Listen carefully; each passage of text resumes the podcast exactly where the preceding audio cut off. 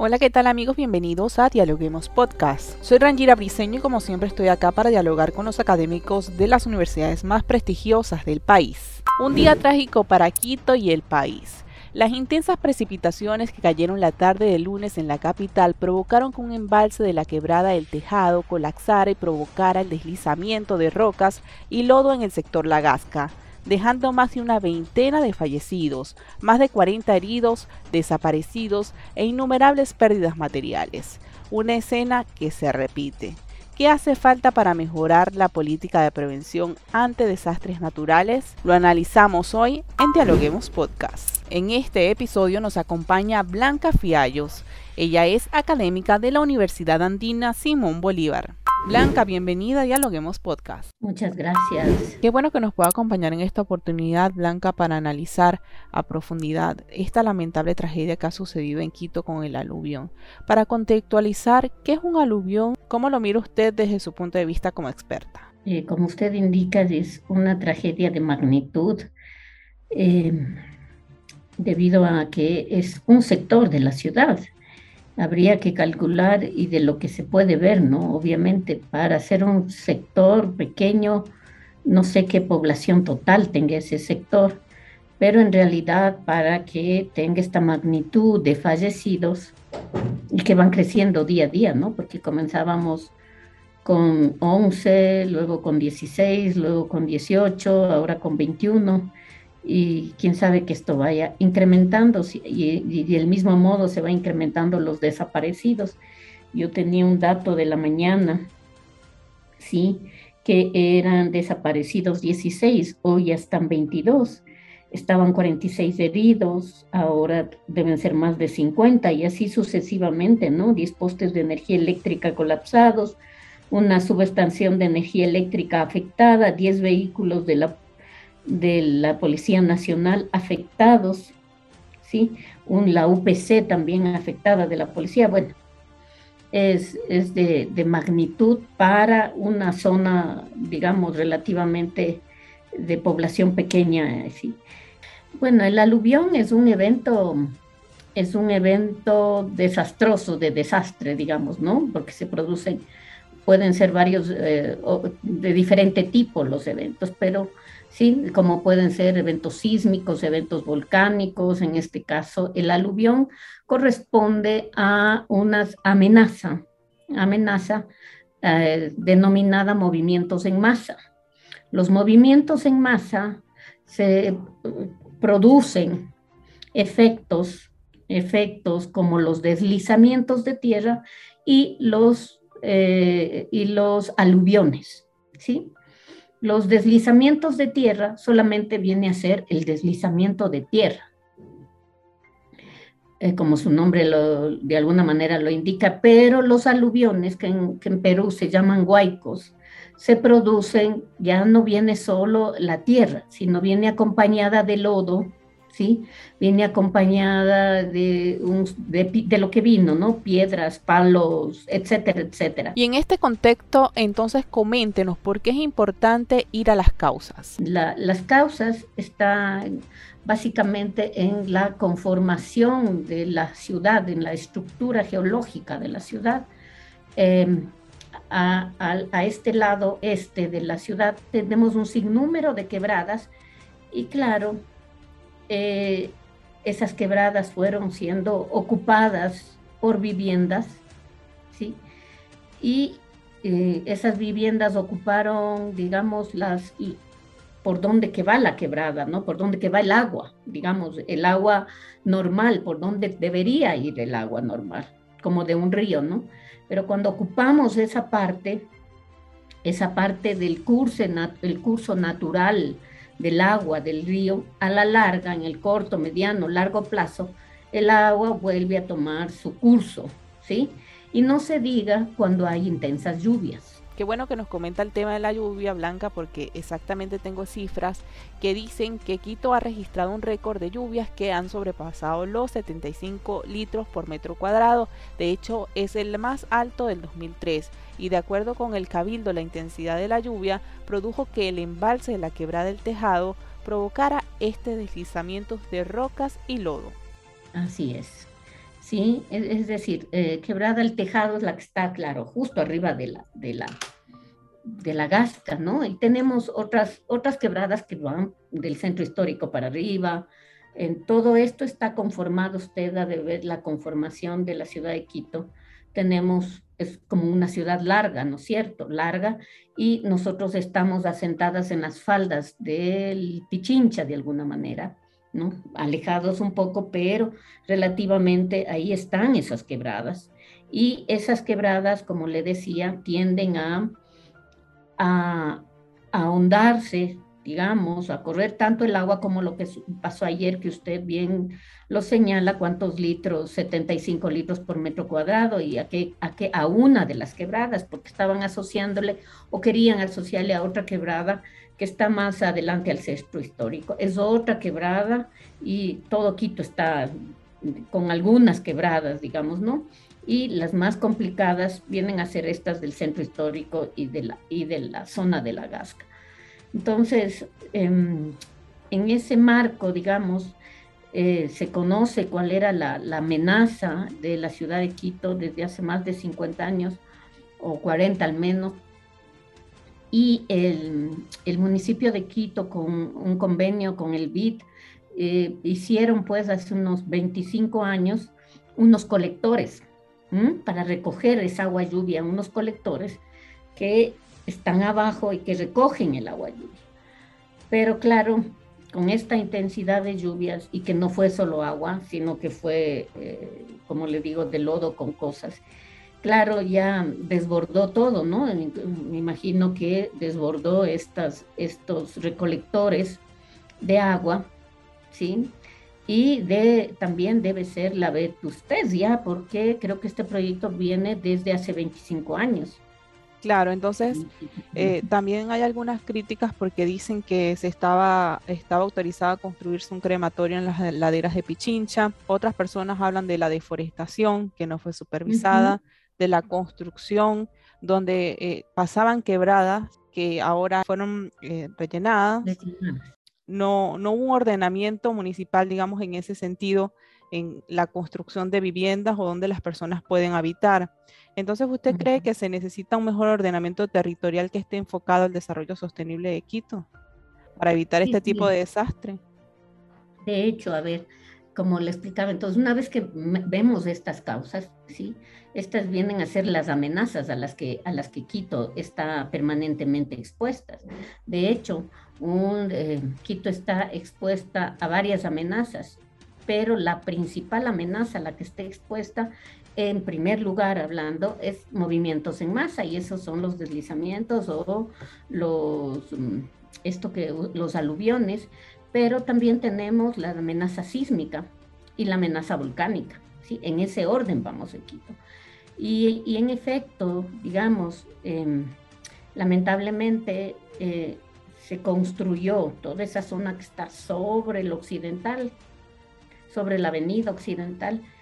Em, algunas de ellas fueron em, invasiones, como la comuna, y que luego se legalizaron, y hay otras similares alrededor, y, otros que no son ni siquiera invasiones, ¿no? Que son proyectos inmobiliarios importantes, digamos, que lamentablemente Quito comenzó a, a, crecer desordenadamente para donde no debía, y claro, pese que tal vez hay un plan de ordenamiento territorial, hay todo, eh, los diferentes em, eh, alcaldes que han pasado por la ciudad de Quito, pues para poder ganar su, la alcaldía cuando están de candidatos, pues ofrecen, en muchos de ellos han ofrecido pues legalizar lo que estaba haciendo ilegal, legalizar los barrios, dotarles de infraestructura, dotarles de los servicios básicos, transporte, etcétera. Ese es un problema, ¿sí? Otro problema es el hecho de que me paso sobre toda norma, ¿no? Es decir, em, puede estar normado, puede haber un, ordenamiento jurídico ahí establecido por el municipio, pero lamentablemente no se ha respetado y es eso lo que tenemos ahí arriba, ¿no? Todo lo que está construido. ¿Se pudo evitar esta tragedia, doctora?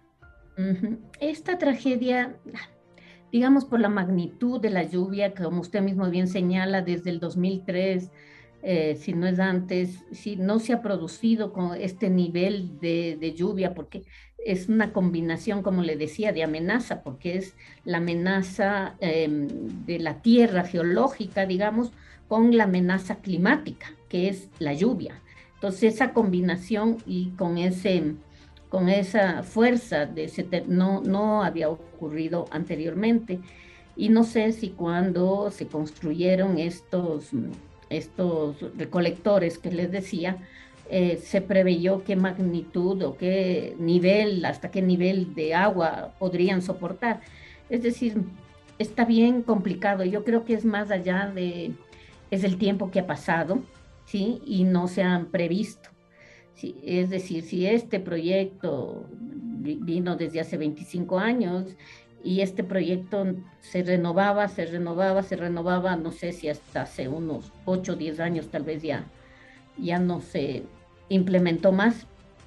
Entonces puede ser una de las causas, es decir, o tal vez ya necesita Quito otro, ya no son colectores, todo se moderniza, todo se eh, automatiza, no sé si necesiten otro tipo de infraestructura para poder recolectar o, que esta agua venga de, mejor manera, clasificando entre agua, lodo y más arriba, no sé. No soy, lamentablemente, no soy geóloga ni hidrometróloga, pero claro, yo trabajo en riesgos ya más de 15 años o 20 años. Entonces, pero mi conocimiento eh, en cuanto a esto es que, claro, hay una falta de previsión, sí es evidente sí, eh, porque ha pasado, como les digo, como siquiera unos 10 años u 8 años sin topar eso. Em, ah, eh, y otra también es la magnitud, ¿no? La magnitud a veces rebasa toda, toda previsión. Obviamente que no se debía construir más arriba como, como, como se ha hecho, porque las consecuencias de alguna manera no están arriba mismo donde están las invasiones, ya están abajo. Claro, pero al moverse la tierra, al construir arriba se mueve la tierra, obviamente, igual que al talar los árboles. Así, ah, y otro problema que usted mencionó que es importantísimo, eso hace 20, 30 años era un bosques, ¿no? Era totalmente bosques y ahora ha pasado el tiempo, pues, y nos cobra la factura lo que no hayamos podido eh, prever, ¿no? Hacer ordenamiento territorial. Em, pero más que el ordenamiento territorial es norma que se hace y se busca la manera de, pasar por ella, ¿no? De evadirla. Em, ya están las personas las que tienen que controlar y las personas, técnicos, autoridades, no sé, susceptibles a la política, susceptibles tal vez al, a la coima, estoy generalizando, ¿no? Entonces, tenemos este tipo de, consecuencias actuales. Para continuar hablando de las consecuencias, porque es un punto bien importante, Blanca, tenemos las declaraciones de Christopher Velasco, presidente de la Asociación de Profesionales de Gestión de Riesgos del Ecuador. Él dice que se preveía que los aluviones sucedan cada 10 o 15 años, pero ahora por el cambio climático estos suceden con mayor frecuencia. El experto dice que justo el sector Lagasca es uno de los más propensos a sufrir este tipo de desastres, pero que no es el único en el país. ¿Qué nos puede decir al respecto? Así es, eh, él tiene razón, pero a ver, esto de los aluviones en realidad no es frecuente y no sabemos, parece que esto viene a ocurrir en 50 años, ¿no? no y que podría ser más frecuente, eso habría que, eh, confirmarlo con estudios, ¿no?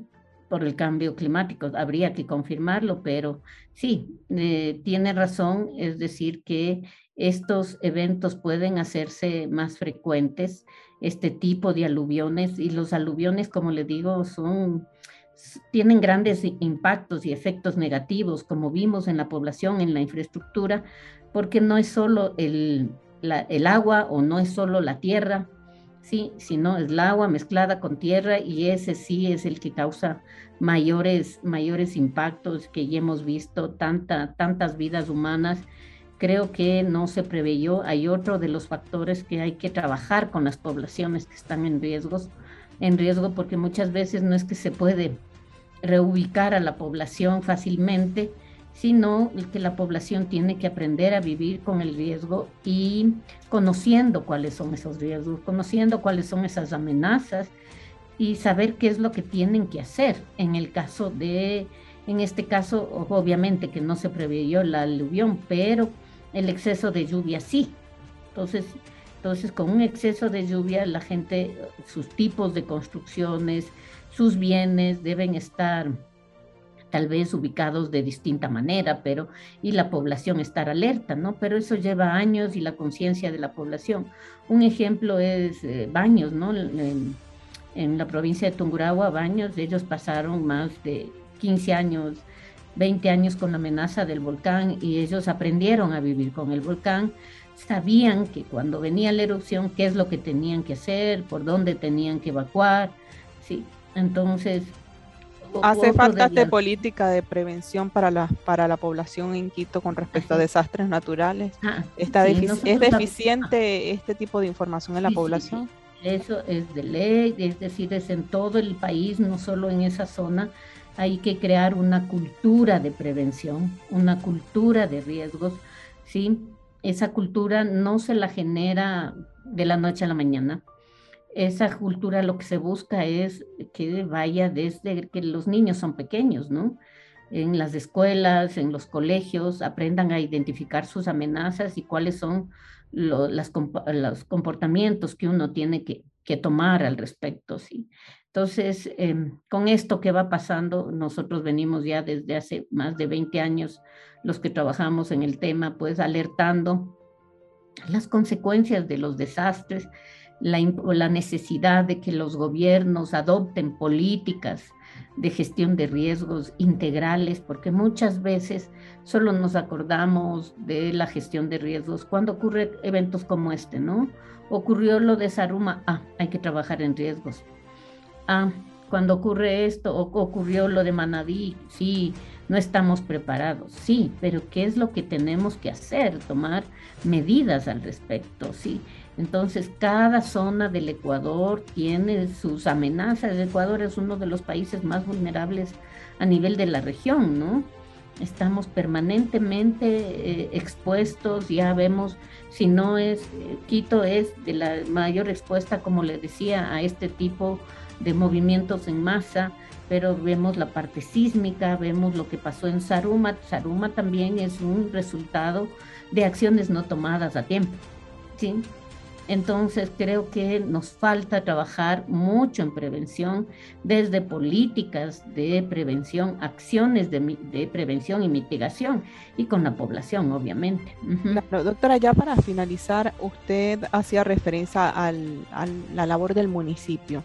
Ahora en Quito se está construyendo lo que es el metro. ¿Usted cree que la ciudad ha sido abandonada? O sea, se le ha dado mayor eh, énfasis a la construcción del metro y se ha abandonado otros puntos como por ejemplo lo que estamos hablando de prevención de desastres naturales, o sea, mantenimiento de los acueductos, eh, supervisión de las tuberías, eh, supervisión de las quebradas.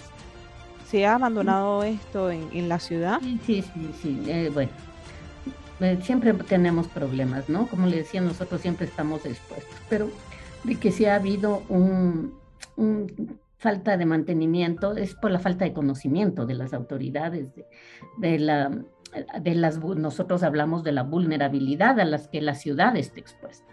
Entonces, si las autoridades están eh, en conocimiento, son sensibles a cuáles son las vulnerabilidades de la ciudad, de hecho deberían trabajar en ellas, ¿no? Reduciendo el nivel de vulnerabilidad. Mm, ahí está lo que usted dice, mantenimiento puede ser el término, pero nosotros llamamos reducir el riesgo, ¿no? O reducir el nivel de vulnerabilidad a través de acciones de mitigación, construcción de diques, eh, como usted dice, limpieza de los acueductos, etcétera, etcétera. Además de sumado a que la población no tenemos una cultura de riesgos, ¿no? Una cultura de prevención. Pasamos por la calle y pasamos botando lo que estamos comiendo, papeles, y eso se tapona en las calles, pues, o nos robamos de ese, ¿cómo se llama eso? Que tama, los desagües de esos que hay en la calle. Nos robamos, botamos basura ahí, se va la basura. El momento que llueve, pues se tapa todo, ¿sí?